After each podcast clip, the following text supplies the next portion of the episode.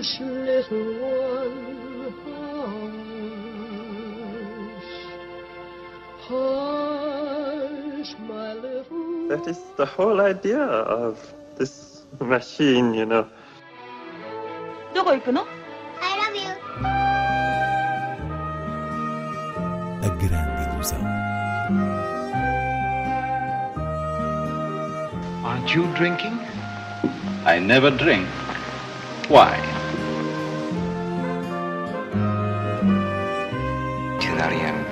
Hiroshima. J'ai tout vu. Tout.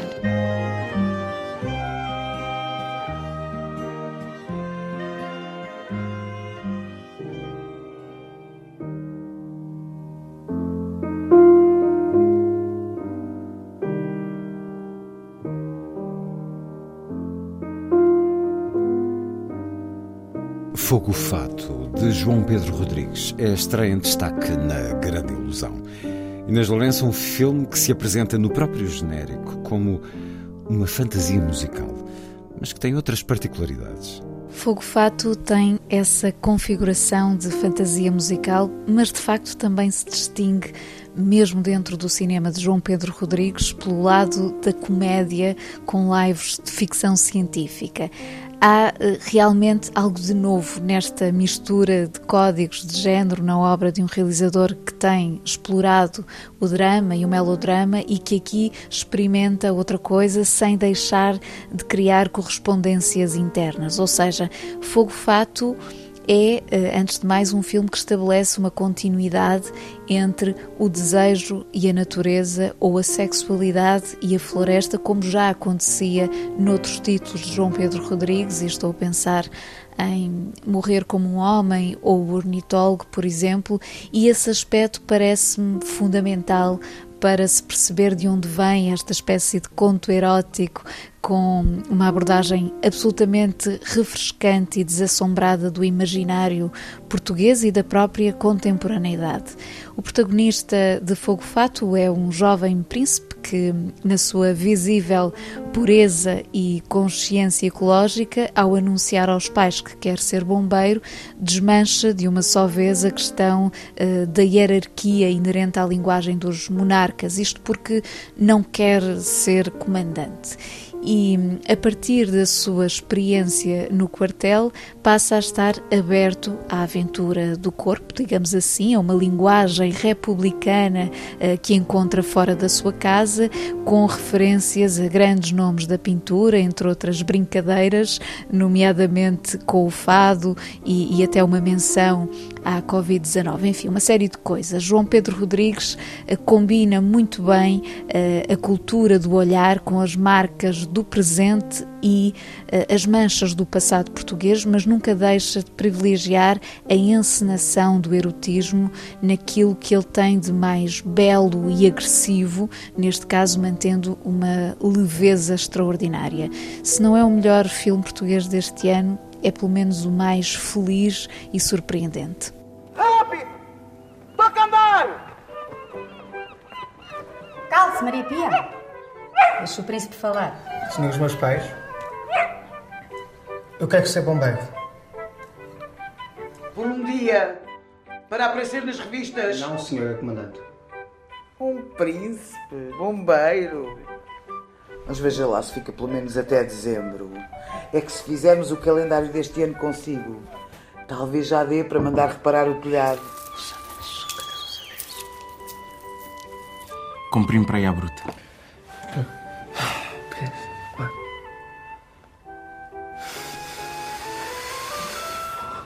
Ai, bandido, que me empregaste.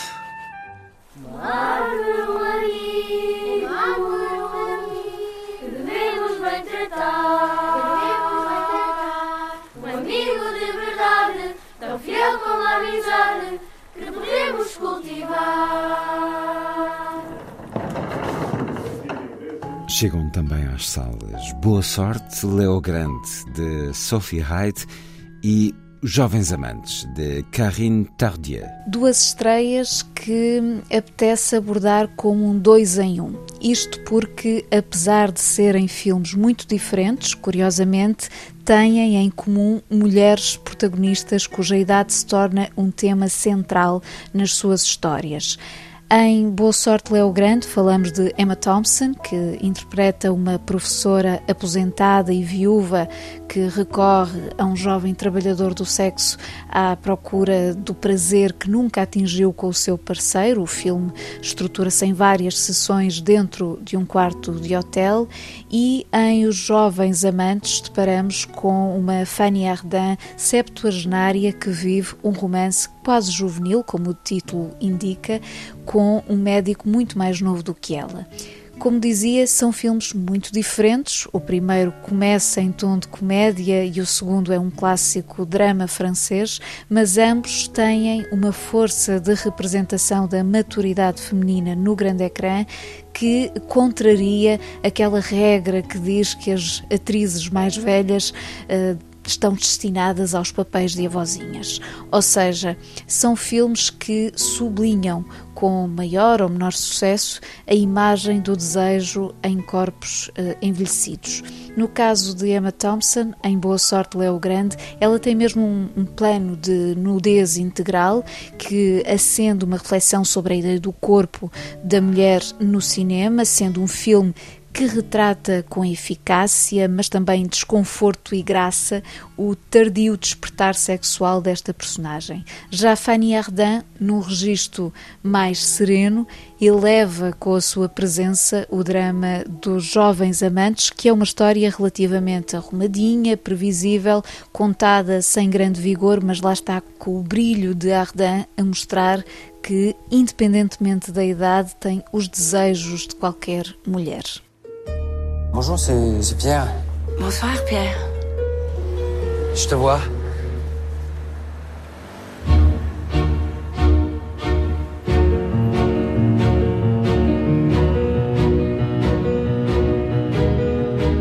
Maman, t'as rencontré quelqu'un?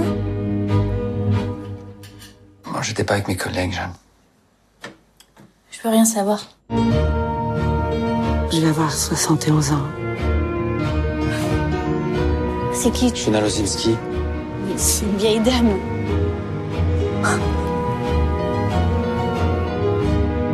Jonas, c'est comme ma mère. Putain, pourquoi tu me fais ça? Tu vas pas bouleverser ta vie pour une femme qui a pas d'avenir. Ça rime à rien, Pierre.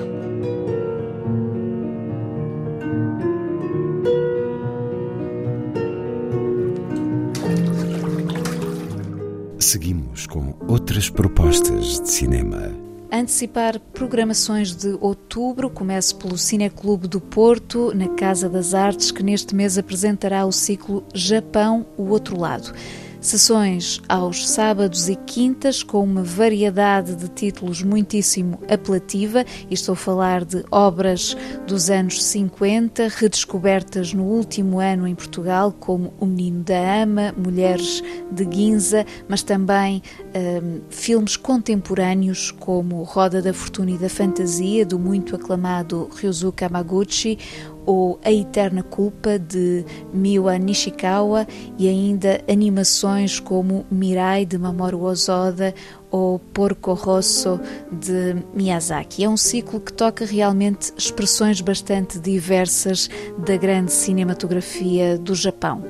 E já que falamos do Porto, foi também anunciada oficialmente esta semana a abertura do Batalha Centro de Cinema. A sala inicia a sua programação cultural a 9 de dezembro e nessa altura daremos pormenores, mas para já importa assinalar a boa notícia de um novo espaço de cinema no Porto ligado à memória coletiva da cidade. Passando para Coimbra, na Casa do Cinema, começa esta quinta-feira um ciclo dedicado à relação entre o cinema e o direito, com entrada livre e comentário no final das sessões. Na verdade, é um programa que se traduz numa sessão mensal, sempre à quinta-feira. Portanto, uma ainda em setembro, outra a 20 de outubro e uma terceira a 24 de novembro, com excelentes filmes. O primeiro é o clássico Doze Homens em Fúria, de Sidney Lumet, depois A Caça, de Thomas Winterberg, com uma estupenda interpretação de Mads Mikkelsen, e O Perdão, da dupla iraniana Mariam Moghadam e Betash Sanai, que é uma estreia deste ano nas nossas salas e um retrato tenso da sociedade e da justiça no Irão. Terminamos hoje com a sugestão do livro Buscas da Felicidade, de Stanley Cavell, uma edição imprensa da Universidade de Lisboa. É uma alegria ver editado em português um livro do filósofo americano Stanley Cavell, falecido em 2018 aos 91 anos, um nome associado aos estudos de cinema no meio académico e que procurou sempre iluminar a leitura fílmica com a lanterna da filosofia. E Buscas da Felicidade, que tem como subtítulo A Comédia de Recasamento em Hollywood, é precisamente uma obra que nos permite aceder à vivacidade do discurso de Cavell em torno da própria problemática filosofia-cinema, que aqui, numa tradução de Ana Isabel Soares, se divide em sete análises ou leituras fílmicas de sete clássicos desse género da comédia de recasamento. Então, a nossa leitura dessas leituras passa por um estímulo do pensamento que é de facto sedutor dentro de uma linguagem que procura a relação informal com o leitor-espectador, ao mesmo tempo que o mergulha nas referências de grandes filósofos e numa ideia complexa da felicidade uh, em Hollywood, neste período específico dos anos 30, enquanto fantasia ou utopia uh, da sociedade americana. Diria que hum, o prazer deste livro passa também pela conjugação dos textos eh, com o visionamento ou revisitação dos filmes em causa. São eles As Três Noites de Eva, de Preston Sturges, Uma Noite Aconteceu, de Frank Capra, As Duas Feras e o Grande Escândalo, de Howard Hawks, Casamento Escandaloso e A Costela de Adão, de George Cukor e Com a Verdade Me Enganas, de Leo McCarey. Para um fecho a rigor, escutamos o final de As Duas Feras, ou Bringing Up Baby, com Cary Grant e Catherine Hepburn, os dois atores mais frequentes nestas comédias, aqui a selarem o amor com um abraço, depois eh, dela ter feito desabar a reconstrução do esqueleto de um brontossauro.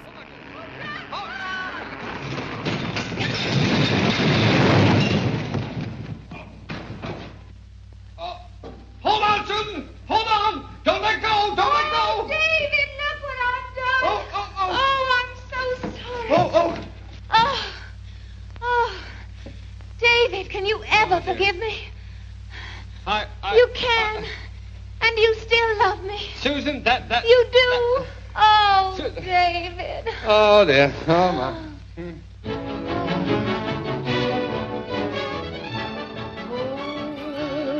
Hush, little one, hush. Hush, my little That is the whole idea of this machine, you know. どこ行くの I love you. A Grande Ilusão. Aren't you drinking? I never drink. Why? Tu n'as rien vu à Hiroshima. J'ai tout vu. Tout.